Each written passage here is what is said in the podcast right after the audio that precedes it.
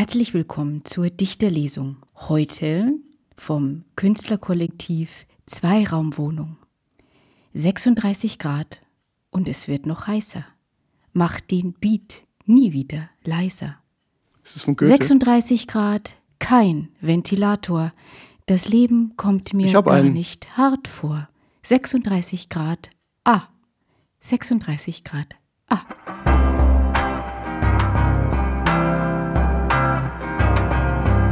Hallo Ernstfall. Aufzeichnungen am Rande der Normalität. Das heißt hier, ich habe keinen Ventilator und es kommt mir nicht hart vor. Also mir kommt es schon mit Ventilator sehr hart vor.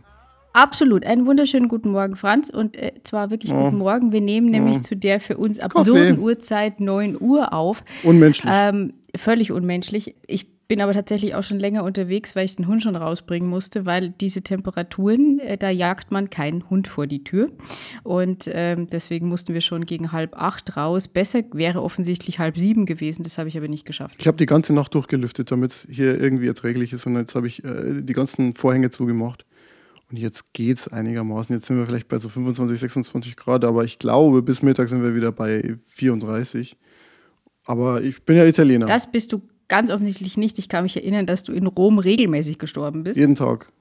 Ich hatte das Gefühl, bei dir, Betriebstemperatur beginnt bei dir irgendwie so ab 30. Ja, also eigentlich war es immer so, dass ich immer gesagt habe, so ab 28 Grad fühle ich mich eigentlich wohl. Man muss zugeben, nur in einer sehr geringen Spanne, weil ab 34 fühle ich mich nicht mehr wohl. Also das ist doch ein relativ kleiner Rahmen. Das ist der Ähm. Grund für deine schlechte Stimmung immer, dass du eigentlich nie in deiner Optimaltemperatur bist. Ich bin nie wohl temperiert, das ist richtig. Ich habe den Eindruck, dass diese Hitzewallungen von diesen Antihormontherapietabletten ähm, nicht gerade dazu beitragen, dass ich einen kühleren Kopf habe oder sonst irgendwas kühler geworden ist. Und ähm, ich vertrage diese Temperaturen zumindest diesmal jetzt ausnehmend schlecht und äh, weiß eigentlich gar nicht mehr, wie ich mich setzen, stellen, legen soll, damit nicht irgendwie ich davon fließe oder sich einfach alles furchtbar Ja, anfühlt. mein Leben ist auch ziemlich schlimm. Ich, ich muss einen Windows-Rechner benutzen, weil meine Ö-Taste kaputt ist. Kein Podcast ohne Ö.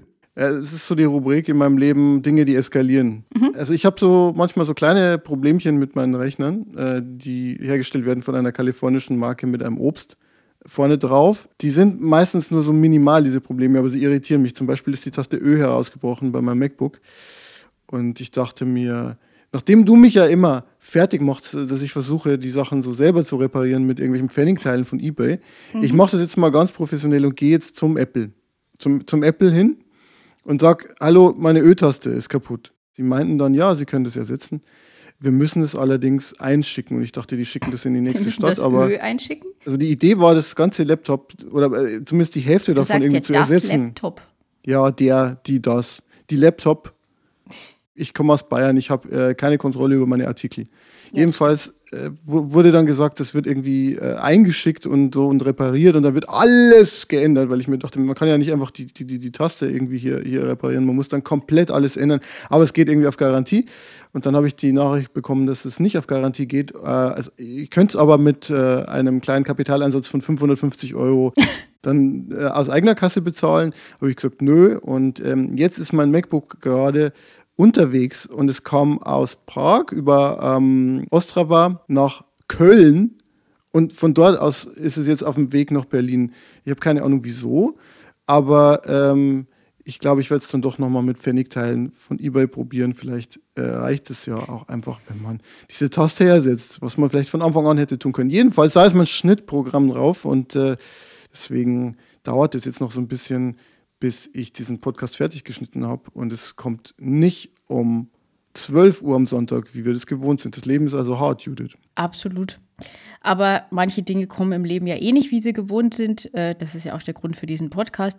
Was ich aber an dieser Stelle völlig fachfremd gerne nochmal einschieben würde, äh, findest du es nicht auch irgendwie völlig absurd, das ist eine Suggestivfrage, dass wir 2021 haben und derzeit aber die Europameisterschaft 2020 heißt. Ich meine, wer wollte dem Jahr 2020 denn bitte ein Denkmal setzen? Ich könnte jetzt mal die optimistische Perspektive geben und könnte sagen, ja, immerhin gibt es dann eine gute Sache. Vor allem, wenn wir weiter so spielen wie gestern. Also wir nehmen ja heute am Sonntag auf, am Samstag. Also gestern war ein schönes Fußballspiel gegen Portugal und Cristiano Ronaldo hat fast geweint. Das hat mir sehr gut gefallen. Und er weint äh, ja wir haben einen neuen er Superstar, den Herrn. Gosens. Muss man den Herrn Gosens eigentlich kennen? Ich kannte den vorher. Nee, nee, der spielt in Italien und äh, der, ich glaube, der kennt sich selber auch nicht. Also Ach ich so. glaube, der ist so unbekannt, dass er selber erst vorgestern im, darüber informiert wurde, dass es diesen Spieler gibt. So, ich glaube, der dachte bis dahin eigentlich immer, dass er einen anderen Job hat. Ich habe schon gelesen, das ist der neue Lukas Podolski, weil der war ja auch so ein sehr aktiver Spieler, der vor allem in der Nationalmannschaft aufgeblüht ist über den Flügel und so. Wer weiß, wer weiß. Vielleicht ist äh, das Licht von Herrn Gosens auch nächstes Spiel, wenn wir 8 zu 0 gegen die Ungarn verlieren, wieder erloschen. Wir werden sehen. Das ist übrigens interessant. Ich habe gestern auch gesehen, in Ungarn, also in Budapest, wird ja tatsächlich vor vollen Rängen Vollem gespielt. Stadion, das ja. ist eine sehr, sehr seltsame Szenerie, wenn man das sieht. Ähm, vor allem auch im Vergleich mit den an- ganzen anderen Spielen, wo jeder vierte Platz besetzt ist, ist es ganz, ganz seltsam. Und momentan Stand heute, das heißt Stand 20.06. wird ja auch, habe ich gestern gelesen, diskutiert, ob man es vielleicht das Finale von London nach Budapest verschiebt, weil äh, dort haben die ja keine Probleme oder zumindest offiziell keine Probleme, deswegen kann man da vor vollen Rängen spielen. Damit die ganzen Sponsoren, die das Geld bezahlen für diese Europameisterschaft, auch einen Platz im Stadion bekommen beim Finale und ihre Familien und Liebsten. Apropos Sponsoren, ähm, Ronaldo hat ja das ähm, sprudelige Zuckergetränk, also Cola, Coca-Cola. Coca-Cola. Da es gedisst wird, glaube ich, sollte man es auch nennen. Achso, ja, hat Coca-Cola vom seinem Pult entfernt bei einer Pressekonferenz.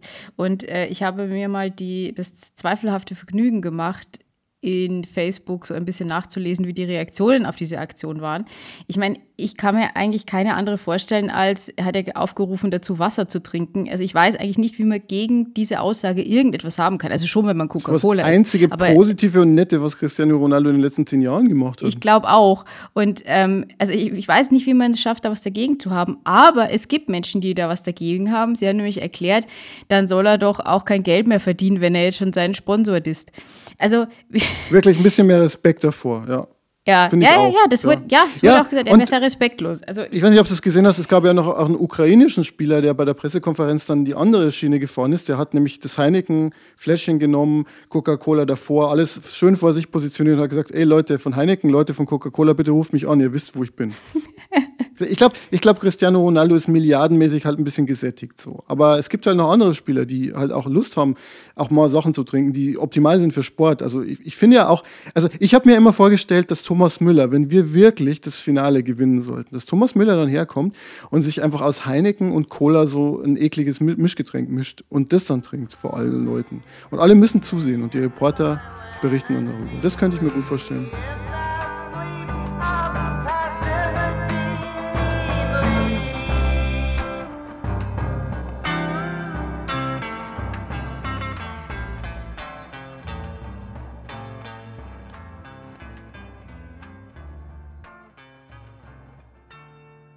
Dem geneigten Zuhörer wird aufgefallen sein, dass wir ähm, gar nicht so viel von deiner Tochter reden. Aber wenn wir von deiner Tochter reden, dann reden wir immer von deiner Tochter. Wir sagen nämlich ihren Namen nicht. Und wenn wir es Ja. tun, schneiden wir es raus, weil wir natürlich ihre Privatsphäre und ihre Persönlichkeitsrechte schützen wollen. Beziehungsweise die Klage, die ich dann von ihr bekommen werde, Ja. wenn sie 20 ist, zumindest um ein paar Anklagepunkte reduzieren. Du, du solltest sie nicht Jura studieren lassen, vielleicht. Nee, nee, nee, nee, nee. Die muss, die muss was Anständiges studieren, Philosophie mit Soziologie als Zweitfach.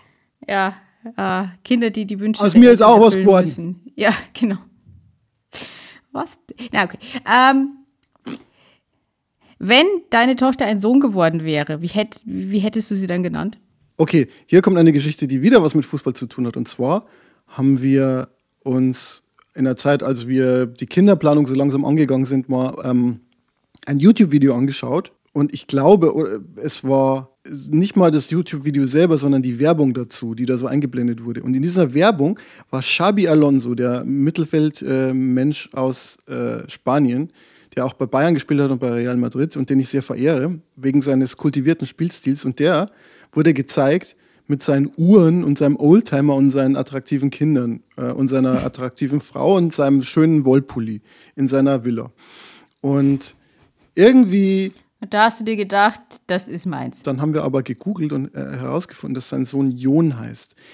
Irgendwie wurde es da so ein Running Gag zu sagen, ja, wenn man einen Sohn hat, der Jon heißt, ja, dann ist dann hat man vielleicht auch so einen Lifestyle wie wie, wie Xabi Alonso. Und das Lustige ist nur, es hat sich dann so verselbstständigt, dass das eine Zeit lang ähm, tatsächlich unser favorisierter Jungenname war. Weil er ist ganz schön. Meine Frau hat ja einen gewissen Bezug zu Spanien auch. Zugleich ist es ein Name, der auch in Skandinavien funktioniert, wo wir auch so ein paar Bezüge hin haben. Das Problem bei Jon ist natürlich nur, es versteht keiner. Also jeder will, sagt irgendwie John oder Jon oder Jon. Ich, ich weiß ja selber nicht, ob man nicht auch Jon sagen müsste. Und äh, die einzige prominente Figur, die wirklich J-O-N heißt, ist John Bon Jovi. Und ich weiß jetzt nicht. Stimmt, den hat schon völlig verdrängt. Ja, wir hatten, glaube ich, einen Golf, der hieß Bon Jovi. Ja, das nee, also äh, das, das heißt, Jon war mal in der engeren Auswahl. Warum ich diese Frage stelle, ist, ähm, weil ich mir eine Wahnsinnsüberleitung gebaut hatte, die in meinem Kopf total gut funktioniert hat. Ich wollte nämlich jetzt sagen, aber du hättest ihn ja auch Arthur nennen können, wie Schopenhauer. Und dann hätten wir über Schopenhauer oh. geredet. Aber ich merke jetzt, dass das überhaupt nicht funktioniert. Deshalb Arthur ist mein Sportlehrer. Der war, der war, ja, der, der hatte auch so eine Schopenhauer-Mentalität, dass er im, im Grunde einfach äh, das Sein, das Dasein so vor sich hinfließen ließ, während er auf der Tribüne saß, hat er uns Fußball spielen lassen und hat sein Geld damit verdient, zuzuschauen. Ähm, insofern gutes Leben. Wow. Weiß nicht, bei, bei Schopenhauer selber war es ja auch so, dass der im Grunde, äh, der hat ja, glaube ich, eine reiche Mutter, die in Weimar immer so Salons ausgeführt hat und er selber hat dann so ein bisschen geerbt und äh, hat halt das ist ja nie schlecht. und Hegel Also gerade ja. als Philosoph ist es irgendwie ist es irgendwie sehr praktisch, wenn man Geld erbt. Das ist meistens auch die äh, Haupteinnahmequelle. Und er hat ja auch einen Hund wie du. Das ist richtig wie ich überhaupt auf Schopenhauer gekommen bin, ist, ich bin ja eigentlich eine ganz gute Grußkartenschreiberin, also Geburten, Hochzeiten, Beerdigungen, die großen Stellen im Leben, ähm, schreibe ich gerne Karten und versuche da mich auch irgendwie literarisch, philosophisch, künstlerisch zu verbreitern, soweit man das eben auf diesen DIN A5 Seiten überhaupt machen kann. Und dabei stößt man dann, wenn man so den richtigen Spruch für die Gelegenheit sucht, äh, auch auf äh, Sprüche, die problematisch sind. Die kann man dann auch reinschreiben und hat dann äh, Spaß für Jahre mit den Eltern, Ehepaaren oder wie auch immer. Aber. Liebes Paar, folgenden Spruch finde ich nicht gut. Doppelpunkt. Ja. Tschüss. Ja, ja, ungefähr so. Nein, komm, äh, du hast von mir auch schon solche Karten bekommen, namentlich zur ja, Geburt deiner Tochter. Ähm, ich mhm. weiß aber nicht mehr, was da drin stand, ehrlich gesagt. Aber ich glaube, ich habe sie direkt angesprochen und nicht mit euch geredet oder irgendwie so. Natürlich nicht. Nein, warum auch?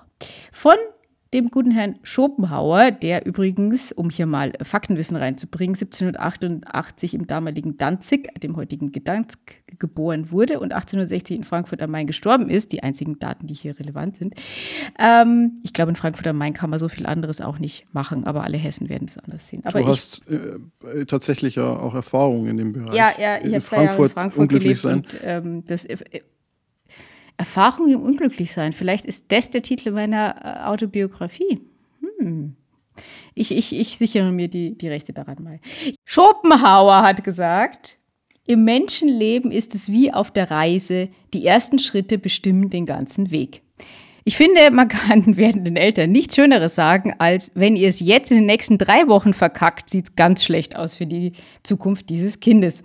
Wie ist denn deine wie ist okay. denn deine Einstellung dazu? Uh. Zu frühkindlicher Entwicklung und ähm, was hast du die letzte Woche mit deinem Kind Schreckliches verbrochen? Ich höre immer wieder und bin immer wieder erstaunt, wenn ich so zum Beispiel Psychologie-Podcasts höre oder mich mit dem Thema Psychologie im Allgemeinen beschäftige, äh, wie wichtig dann doch die frühkindlichen Erfahrungen sind. Ähm, diese Woche zum Beispiel habe ich einen Podcast gefunden, der ganz toll ist, von äh, einer Psychologin namens Franca Ceruti. Und äh, der heißt Psychologie to go. Und da hat sie die auch. Klingt auch schön. Ja, ja, total. Es ist ein wirklich sehr netter Podcast. Und die redet halt über verschiedene psychologische Themen, die in ihrem therapeutischen Alltag eine Rolle spielen. Und da kommt es doch immer wieder vor, dass es heißt, ja, vielleicht, wenn du jetzt ein Issue hast mit deinem Partner, vielleicht ist es eigentlich nichts anderes als eine Verletzung, die du als Kind erlitten hast und die jetzt wieder kommt. Und ähm, ich habe das früher immer so abgetan. Ich habe das fast als Klischee empfunden, dass man so sagt, ja, da kommen dann ja, die das, ganzen Das ist es ja Dinge. auch. Man liegt bei Sigmund Freud auf der Couch und dann sagt er, wie war denn das Verhältnis zu ihrer Mutter? Ne? So, ja, aber, aber zugleich beginne ich immer mehr zu denken, dass da schon dass da tatsächlich schon was dran ist. Und äh, es klingt halt nur so unwahrscheinlich und so unplausibel, dass man als Erwachsener diese Dinge noch mit sich rumträgt. Aber offenbar, also ich meine, es vertreten ja auch heutige, ich sag mal, ganz anders geschulte Psychologen. Ich meine, Freud war ja mehr oder weniger noch so ein ja, sehr philosophisch geprägter Mensch und nicht so ein naturwissenschaftlich geprägter. Ich finde ja immer, dass er eher Literat war, war, ehrlich gesagt. Ja, genau, genau, Wenn genau, man genau. sich sein, sein Ja. Schreiben so anschaut, hat der äh, manchmal, würde ich sagen, eher einen literarisch-poetischen Zugang zu den Dingen als unbedingt einen wissenschaftlichen. Und äh, insofern hat, ist da sicherlich was dran. Äh, der andere Punkt ist, äh, Schopenhauer hat ja die These vertreten, dass wir einen äh, im Wesentlichen unveränderlichen Charakter haben. Das heißt, wir werden damit, ich weiß nicht, ob er gesagt hat, geboren oder ob er ge wirklich gemeint hat, äh, es wird sehr früh geprägt und dann bleibt es so. Aber das ist eine Sache, die mir aus der Beschäftigung mit Schopenhauer irgendwie ja, in Erinnerung geblieben ist, ist einfach, ja, nee, wir ändern uns halt einfach nicht. Und das war, ich fand es halt lustig, das mal so klar zu hören. Ja, weil man sagt ja immer, ja, wir haben Entwicklungspotenzial und wir brauchen nur das so richtige Mindset und so weiter. Und Schopenhauer sagt, nee, klar gibt es natürlich äußere Einflüsse, die ähm, uns sozusagen an der Oberfläche verändern, aber der Charakter des Menschen bleibt erhalten. Und wenn man das jetzt zusammendenkt mit dem, was du gesagt hast, dann kann man vielleicht sagen, ja, ähm, vielleicht ist es so, dass wir im Wesentlichen schon sehr, sehr bestimmt werden von dem, was in der Kindheit passiert. Ich meine, natürlich kann immer ein Unfall passieren. Ich meine, wenn, äh, jetzt blöd gesagt, wenn einem ein Teil des Gehirns irgendwie wegoperiert wird, dann ist es klar, dass sich das auf den Charakter auch auswirkt. Aber im Normalfall kann man vielleicht schon davon ausgehen, dass Menschen so bleiben. Ja. Und ähm, ich sag mal, ich habe viel nachgedacht darüber, wie ich als Kind war und wie ich heute bin. Äh, jetzt im Zusammenhang mit meiner Tochter auch. Und äh, ich habe schon den Eindruck, dass da eine starke Kontinuität vorherrscht. Und also ich glaube nicht, dass jemand, der mich als Kind kannte, jetzt überrascht wäre, so, zu sehen, wie ich jetzt so bin. Also ich glaube, charakterlich war ich halt immer schon. Meine Oma hat immer gesagt, ich habe meinen Kopf in den Wolken. Das habe ich mir immer gemerkt. Das, das hat sie aber sehr liebevoll gemeint. Ja, und so ist es vielleicht heute auch noch. Bevor wir zum Kind kommen, an der Stelle nochmal eine, eine Rückfrage zu dir. Also ich habe bei mir festgestellt, würde ich meinen, du hast ja gerade gesagt, dass du deinem Kinder-Ich sozusagen ähm, heute eigentlich gar nicht so unähnlich bist. Das würde ich bei mir tatsächlich auch sagen. Ich habe aber das Gefühl, dass es dazwischen anders war. Also ich Oh, habe so ein bisschen Du die auch? Empfindung, ja, dass man sich von diesem von diesem Menschen eigentlich über die Pubertät und dann aber vor allem, ehrlich gesagt, während die 20er und Anfang 30er eigentlich entfernt. Und jetzt habe ich das Gefühl, so ein bisschen zurückzukommen. Das kann aber auch daran liegen, dass ich äh, relativ äh, isoliert auf dem Land aufgewachsen bin und in die Schule sehr weit pendeln musste. Das heißt, ich bin sehr ich war sehr viel unterwegs und war aber zu Hause relativ viel mit mir ähm, und meiner Familie allein, aber eben nicht mit anderen Kindern. Und ähm, es kann natürlich sein, dass der Lockdown mich daran dann doch sehr erinnert, dass man so keine Menschen trifft, weil so war meine, meine Kinder und Jugend jetzt eher auch, weil ich einfach auch sehr scheu war. Und ich muss schon sagen, dass, ich glaube, so geht es ja im Moment vielen, diese, dieses äh, mit, mit Menschenmassen oder auch wieder Menschen treffen, dass das erstmal sehr, sehr ungewohnt immer noch ist und eher so ein bisschen Gefühl von Nervosität auslöst. Und das kenne ich tatsächlich von meiner Kindheit. Aber ich glaube gar nicht mal, dass das nur der Lockdown ist, äh, sondern ich glaube, dass an einer These wirklich was dran ist, weil ich wollte lustigerweise wirklich genau dasselbe erzählen. Ich habe auch das Gefühl, dass ich als Kind, also ich meine, was man immer dazu sagen muss, ist, äh, Erinnerungen sind nicht objektiv. Es gibt sehr viele kognitive Verzerrungen, wenn man zurückschaut. Äh, und wir haben keinen unmittelbaren Zugang zur Vergangenheit und zu unserem Selbst in der Vergangenheit. Also ich habe das Gefühl, dass ich als Kind irgendwie sehr bei mir war und sehr nah daran leben konnte, wie mein Charakter auch war. Und ich habe das Gefühl, ab der Pubertät fing es dann so an, dass man sich so einfügen muss, dass man auch schauen muss, ja, irgendwie, ich muss jetzt hier fürs Abi lernen, ich muss jetzt hier im Studium mich beweisen, ich muss jetzt hier einen Job finden. Ich muss mich dieser Welt da draußen irgendwie anpassen, damit mhm. ich halt irgendwie gesettelt bin. Und jetzt, wo ich einen festen Job habe, wo ich äh, ein Kind habe, wo ich in einer Ehe bin, wo, also ja, wo alles ein bisschen gesettelter ist. Du Spießbürger, ähm, du. Naja, aber ich, ich würde mal gar, nicht sagen Spießbürger, ich, aber ich würde tatsächlich aber sagen, bist ökonomische davon, Sicherheit. Du bist da doch angegriffen von, merke ich. Ich dachte, du lachst jetzt Spießbürger? jetzt, ich, ich bin kein Spießbürger, weil ich habe äh, hab einen rosa Duschvorhang mit Palmen drauf. Das, Aber ist der da- Berliner das, Hipster, dessen Bild du ja schon ein wenig erfüllst, nicht dann doch irgendwie Das ist volles Klischee, weißt du, das, das ist so der Witz, das ist so der Witz, dass du immer glaubst, dass ich der Berliner Hipster bin. Äh, hier, hier laufen wirkliche Hipster rum. Ich, ich habe, nur weil ich ein, irgendwie ein Rennrad habe und, und, und, und ein MacBook, das ist ja wirklich. Und zu kurze also- Hosen Und ähm das, das, ist ja auch ein Klischee. Ich habe, was heißt hier, zu kurze Hosen. Also bei diesem Wetter hat niemand zu kurze Hosen. Es gibt ja, das, das Phänomen der zu kurzen Hose nicht. Ebenfalls, ähm, nee, ich habe das Gefühl, zurückgekommen zu sein äh, zu mir. Und das, glaube ich, liegt daran, dass ich nicht mehr so sehr mich beweisen muss. Natürlich gibt es Herausforderungen im, im, Job oder im, im privaten Bereich, die man da meistert. Aber das kann man finde ich, jetzt aus einer Position der Sicherheit heraus machen und nicht mehr so aus dieser, ich muss mich letztlich irgendwie fast selbst verleugnen, wenn man es ganz extrem äh, sieht. Und deswegen glaube ich, vielleicht ist die Kindheit ja ein Spiegel dessen, wie eine Person ist, aber nicht ein Spiegel dessen, wie die Person in ihrer Pubertät und in den 20ern ist. Vielleicht ist das so, so die Ausnahmezeit bei vielen Leuten. Aber jetzt habe ich auch so das Gefühl, das Thema Spielen kommt zurück. Also ähm, mhm. Jetzt, wo man zum Beispiel auch hin und wieder mal ein bisschen Geld ausgeben kann für Sachen, die nicht dazu dienen, dass, äh, ja, dass man überlebt. Und ich meine jetzt nicht Luxusgüter, ich meine jetzt hier äh, nicht irgendwelche Autos und Uhren oder so, sondern ich meine wirklich so kleine Sachen wie zum Beispiel ich habe mit einem Kumpel zusammen so einen Raspberry Pi, so einen kleinen Computer mir besorgt und, und dann damit so eine Wetterstation äh, mir gebaut und so ein bisschen Programmieren gelernt. Solche Sachen sind super schön, weil die eigentlich so einen spielerischen Charakter haben. So, nee, ich muss das jetzt nicht machen, aber ich will jetzt mal herausfinden, wie das geht. Äh, und ich, ich verwende meine Freizeit. Aber ich würde noch mal ganz kurz eben auf diesen, auf diesen Satz da zurück, mit dass die ersten Schritte den ganzen Weg bestimmen. Ist es nicht, wenn man das so sieht, und du hast ja jetzt auch ein bisschen beschrieben, dass du durchaus dem was abgewinnen kannst, heißt es nicht, dass man damit auch wahnsinnig viel falsch machen kann? Und ist das nicht genau dieser Druck, der irgendwie dann auf junge Eltern auch einwirkt? Ja, wenn man es so formuliert, dann ist es schon furchtbar.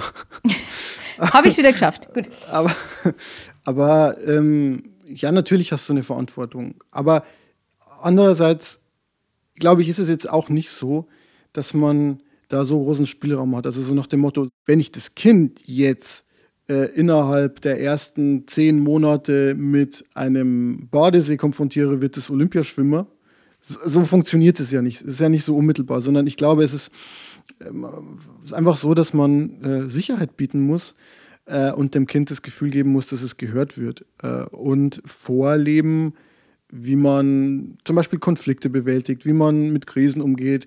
Oder was ich auch in diesem Podcast Psychologie to Go gehört habe, ist, dass man eben auch zeigt, dass man eine emotionale Klaviatur hat. Also viele Väter, äh, gerade in der Nachkriegszeit, die haben ja eigentlich nur die Klaviatur gehabt, tiefer Ton und hoher Ton. Und meistens tiefer Ton. Also ja, es ist schon alles okay, bis scheiße. Und ja, es ist jetzt ein bisschen besser. Nicht geschimpft ist gelobt genug.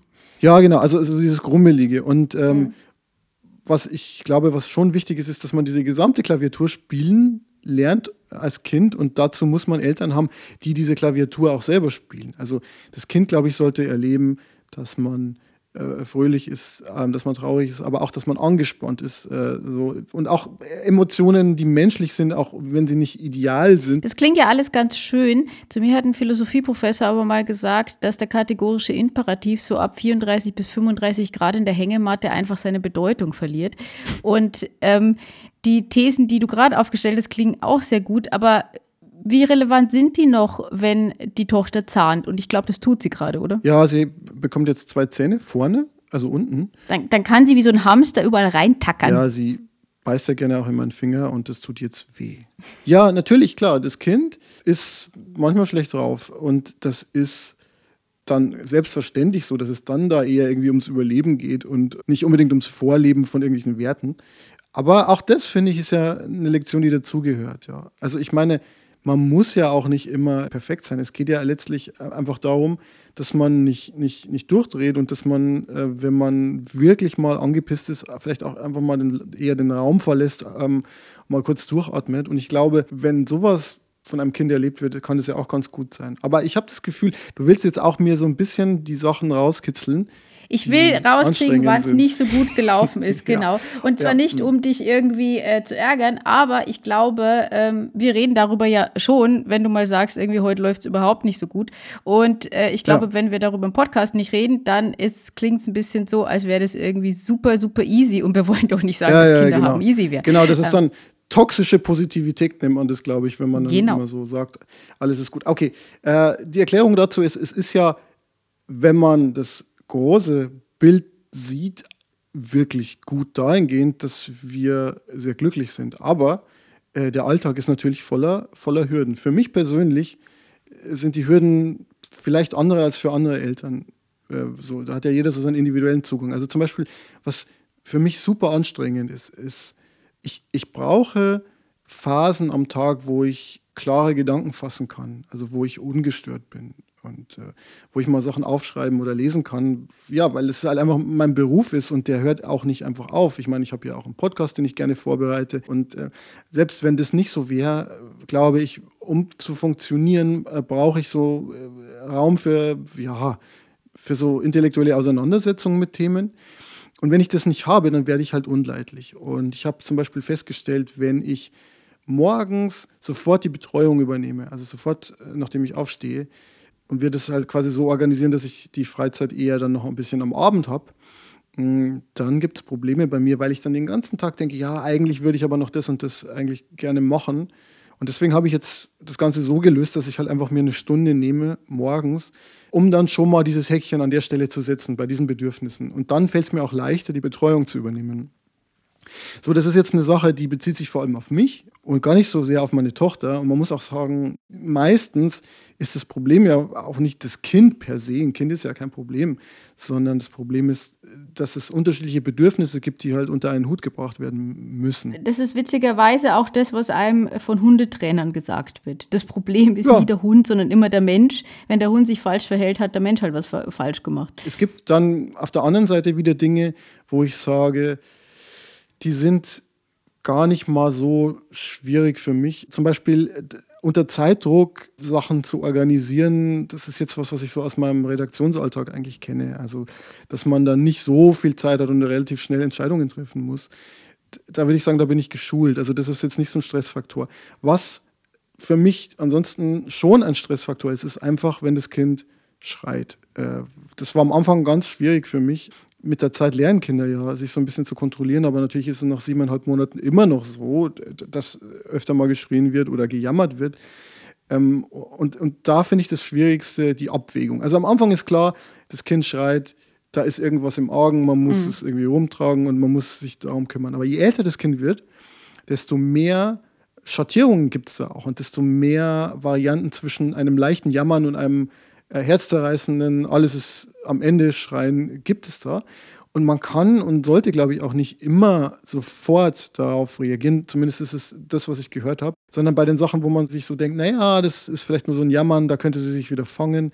Auch mal so ein bisschen die Leine länger lassen, erstmal schauen, was passiert. Und das ist aber psychologisch für mich viel schwieriger, als einfach zu sagen, ich tröste das Kind einfach jedes Mal, weil ich ja dann immer abwägen muss. Und es ist ja jetzt nicht so, dass wenn das Kind schreit und ich mir denke, ja, ich lasse es jetzt mal liegen, dass ich dann entspannt bin, sondern ich denke mir immer, ja, muss ich jetzt eingreifen, jetzt, jetzt, jetzt, jetzt, jetzt, oder, oder doch nicht, oder doch nicht, oder doch nicht. Aber ich denke mir, ich muss mich ja irgendwie dazu zwingen, dass ich nicht immer sofort eingreife, um auch nicht die falschen Signale zu setzen. Da gibt es ja, glaube ich, verschiedene Erziehungsphilosophien an dem Punkt. Also ähm, ich glaube, es ist auch ein bisschen altersabhängig. Also äh, es gibt ja die einen, die sagen, die, das Kind muss irgendwie lernen, dass die Bedürfnisse äh, befriedigt werden und deswegen muss man sofort und immer reagieren.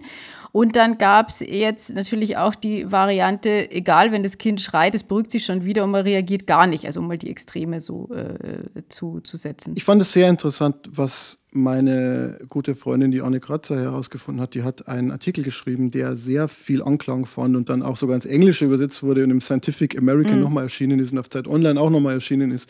Und zwar ging es da um die Nazi-Erziehungsmethoden. Es ja. gab die Erziehungsphilosophie von Johanna Hara, die darin bestand, dass man halt, ja, ich sag mal, bei den Jungen würde man sagen, stramme Soldaten erzieht, bei den mhm. Mädels stramme Frauen, die das Volk zusammenhalten. Und in dem Zusammenhang gab es auch kaum Fehlertoleranz und so und äh, sehr viel Strenge. Und in dem Kontext ist es entstanden oder wurde es so betont. Also es ist nicht so, dass man jetzt sagen kann, das war jetzt irgendwie Jahrtausende lang so, dass man einfach immer gesagt hat, man muss das Kind schreien lassen. Und jetzt äh, kamen dann in den 60ern irgendwie Hippies, die gesagt haben, nee, es ist nicht so, sondern nee, es ist vielmehr so, dass die Anomalie die Nazi-Zeit ist, äh, in der so hart mit Kindern umgegangen wurde, dass man gesagt wurde, ja, nee, das Kind muss schreien gelassen werden und es muss abgehärtet werden und dieser ganze Quatsch. Und das ist so Das hat interessant nachzuvollziehen, dass sich das lang- fortsetzt. Ja, das hat sich sehr lang gehalten. Mütter und Väter lernen von ihren Müttern und Vätern, von ihren eigenen. Und äh, insofern, ich meine, so viele Generationen liegt es noch nicht zurück. Unsere Großväter waren im Kriege, also bei mir waren es beide Großväter, die im Zweiten Weltkrieg waren. Das ist jetzt noch nicht so weit weg. Und wenn man sich das mal in Generationsschritten überlegt, dann ist eigentlich klar, dass das noch präsent sein muss. Und umso wichtiger ist es, das mal zu sagen. Natürlich ist es so, dass man Kinder mit zunehmendem Alter auch mal ein bisschen mehr ihren eigenen Emotionen aussetzen darf und die lernen sollten, sich selber zu fangen. Aber wenn ein Kind klein ist, ganz klein, ist es völlig klar, das kann sich nicht helfen und man muss dem Nähe zeigen und muss es trösten. Ich muss jetzt noch mal eine ganz äh, konkrete und ganz äh, doofe Frage stellen. Die habe ich mich nämlich schon immer äh, gefragt eigentlich. Also Kinder können ja wirklich sehr äh, markerschütternd schreien. Und auch wenn man sich darum kümmert, habe ich mich gefragt, muss man sich das denn trotzdem die ganze Zeit anhören? Also ich meine, es gibt doch Noise Cancelling Kopfhörer, Ja. dann setzt man die auf und ähm, dann kümmert man sich drum. Und ich meine, also ich weiß schon, man muss es hören und es sollte jetzt auch nicht blau anlaufen und so. Aber ähm, gibt es denn eigentlich einen Grund, warum man sich dieses Schreien physisch so, so antun muss? Wahrscheinlich rebellieren mach ich auch alle nicht. Eltern, die das hören. Aber Nee, nee, nee, nee, nee, nee, nee. Also ich mache das auch teilweise so, wobei es jetzt nie so gewesen wäre, dass ich wirklich Kopfhörer angezogen hätte wegen des Schreiens. Es ist eher so, dass ich halt auch einfach dass du die ständig auf dem Kopf hast. Naja, so kleine halt, so, so, so in ihr Bluetooth-Dinger, die man ja auch nicht sieht und wo das Kind, glaube ich, auch nicht checkt, dass man die aufhat. Weil was ich nicht möchte, ist so dieses Signal setzen, ja, oh, ich ziehe jetzt hier mal meine Kopfhörer an wegen dir. Aber ich höre dann halt mal einen Podcast oder irgendwelche Musik und äh, da gibt es dann den Modus Noise Cancelling.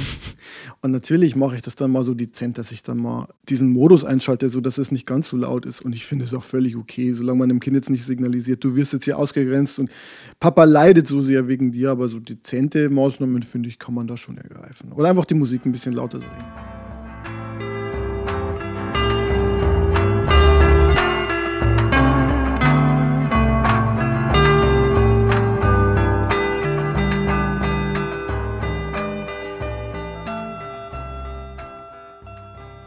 Wir merken, das war schon wieder Franz Wort zum Sonntag.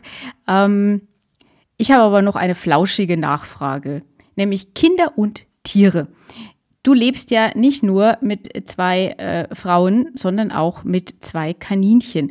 Gibt es da schon Interaktion zwischen den Vierbeinern und dem äh, noch liegenden? Oder sie krabbelt jetzt schon, oder? Naja, sie hat eine sehr spezielle Technik. Fortbewegung ist nicht möglich auf geradem Wege nach vorne, allerdings durchaus seitlich rollenderweise und rückwärts robbend. Und wenn man das alles kombiniert, dann kann man im Grunde jede Position in der Wohnung erreichen, was mir Angst macht.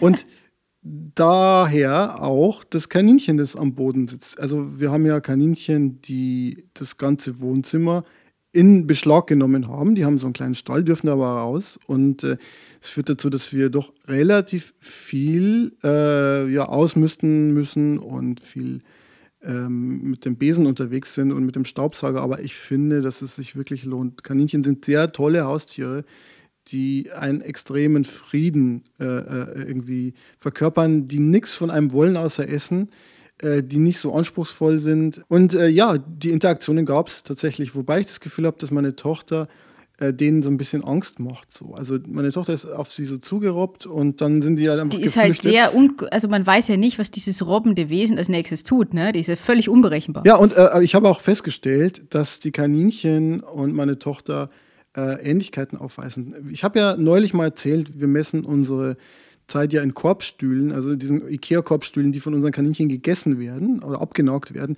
Und ich habe festgestellt, dass meine Tochter das auch geil findet. Die würde am liebsten es auch abnagen und äh, krabbelte neulich dahin und hat mit den beiden Kaninchen zusammen diesen Korbstuhl zerstört, also weiter zerstört und hat da Sachen runtergerissen.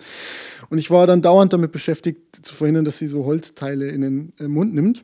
Aber vielleicht könnten die dann irgendwann mal auch so eine Allianz äh, gründen und gehen dann auf Jagd. Auch Karotten ist interessant für alle Beteiligten. Ja, stehen auch hier hoch im Kurs. Ich muss auch sagen, meine Einkäufe bestehen zu 50 Prozent aus normalen Sachen, zu 50 Prozent aus einem Sack Karotten einfach äh, in der Woche.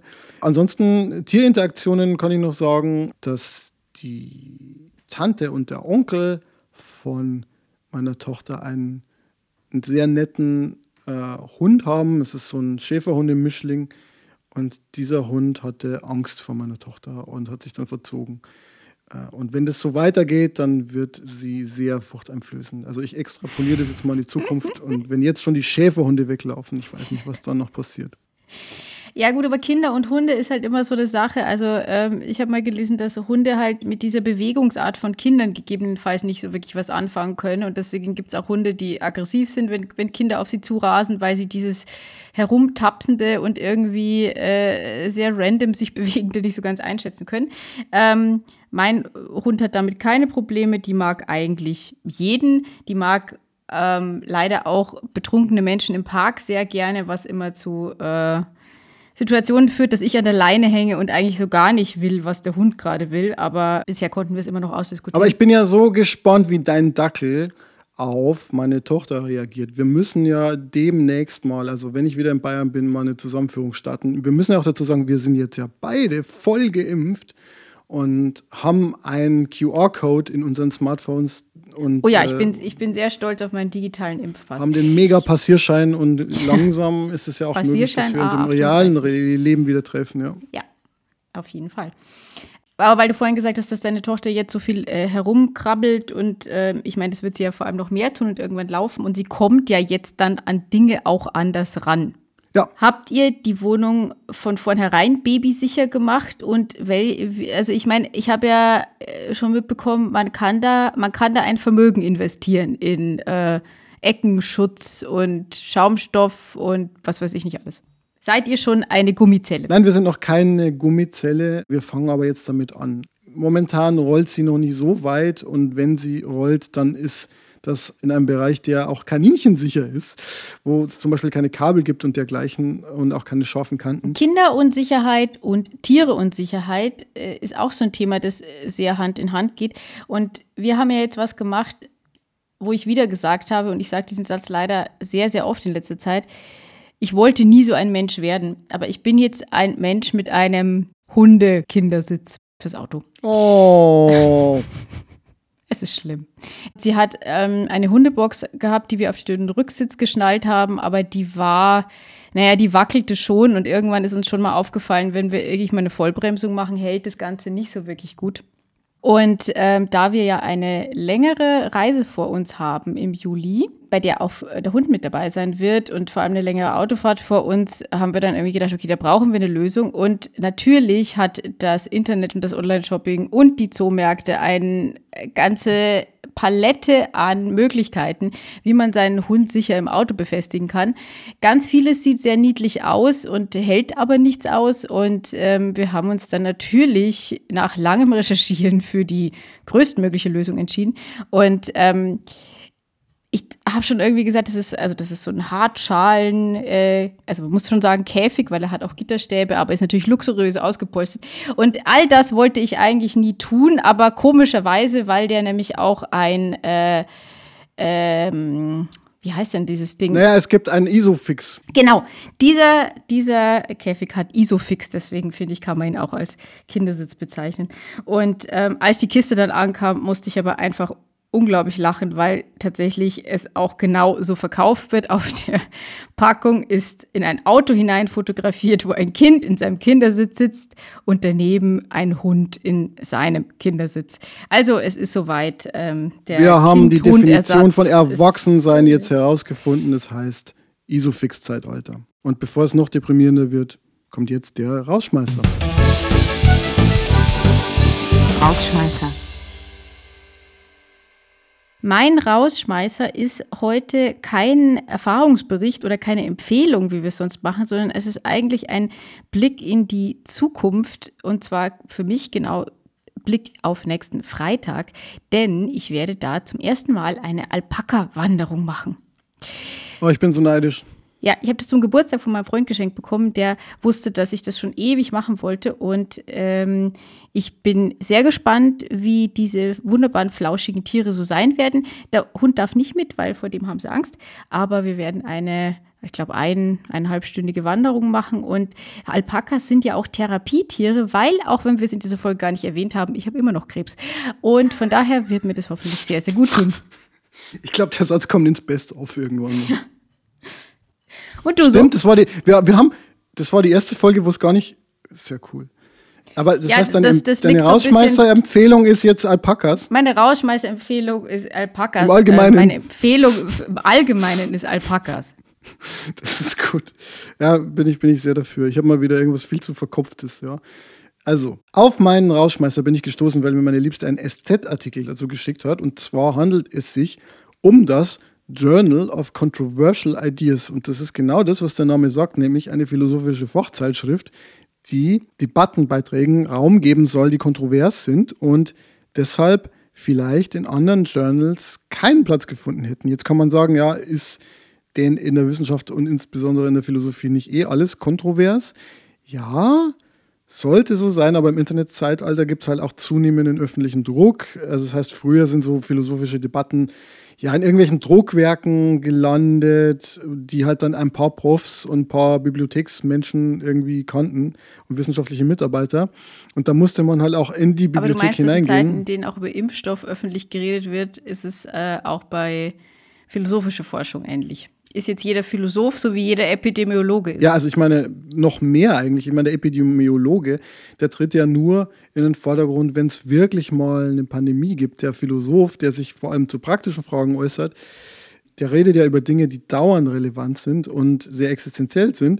Und jetzt muss man sich vorstellen, das steht natürlich alles frei im Netz. Und wenn man dann äh, kontroverse Dinge anspricht, dann ist die Gefahr groß, dass Menschen, die aktivistisch unterwegs sind und denen es jetzt nicht um so was wie intellektuelle Redlichkeit geht, sondern darum, einfach mal mh, mm, einzelne Sätze herauszugreifen, Passagen herauszugreifen und dann irgendwie zu twittern und sich zu empören, dass die natürlich in Gefahr sind für eine akademische Debatte. Und es wäre natürlich jetzt eine Bankrotterklärung, wenn die Philosophen diese heiklen Themen nicht mehr selber anfassen und davon ablassen. Und deshalb ist es wichtig, so ein Forum zu schaffen, dass sich dezidiert dem Austausch von kontroversen Themen widmet. Und so ein Forum ist dieses Journal of Controversial Ideas. Link kommt in den Show Notes und da geht es zum Beispiel um Gender, Rassismus, Cancel Culture, Klimawandel. Es geht darum, ob Menschen, die in brennende Häuser Scheiß laufen, um, ja, heißer Scheiß, genau. Menschen, die in brennende Häuser laufen, um Menschen zu retten, also andere Menschen zu retten,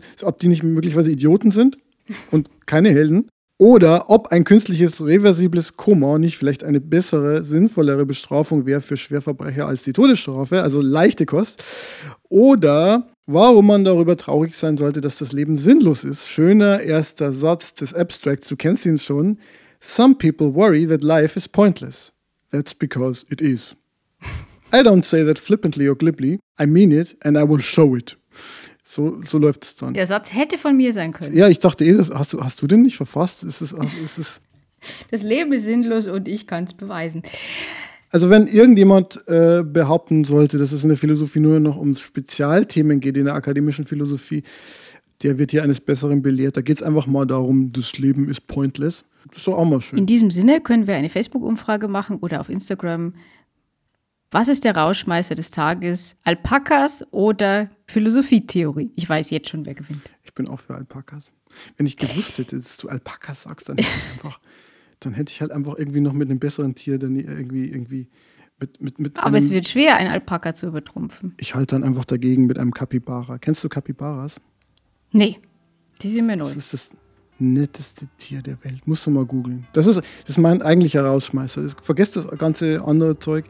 Mein, meine Empfehlungen sind Capybaras. Das werden wir jetzt alle googeln. Und ansonsten, ich muss jetzt duschen nach diesem Podcast. Ähm, kalt, weil es ist jetzt. Ich gehe jetzt auch mal erstmal eine halbe Stunde in die Eistonne. Ja, und dann geht es zwei Wochen wieder weiter. Jetzt schon so heiß.